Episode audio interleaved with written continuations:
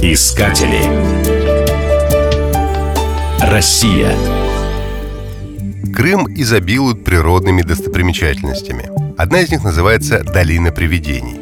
Дело в том, что скалы горного массива Димерджи, неподалеку от Алушты, образуют причудливые фигуры. Здесь можно увидеть великана и профиль императрицы Екатерины II. Таких каменных привидений в долине насчитывается более сотни.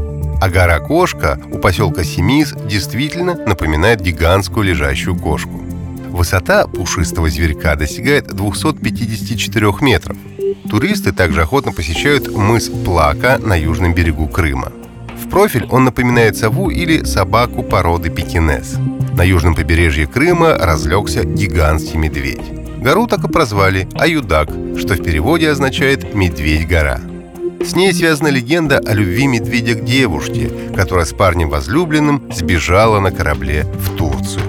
Медведь безуспешно гнался за ними до берега. Потом пытался выпить всю воду в море, чтобы остановить корабль. Да так и застыл в этой позе навечно.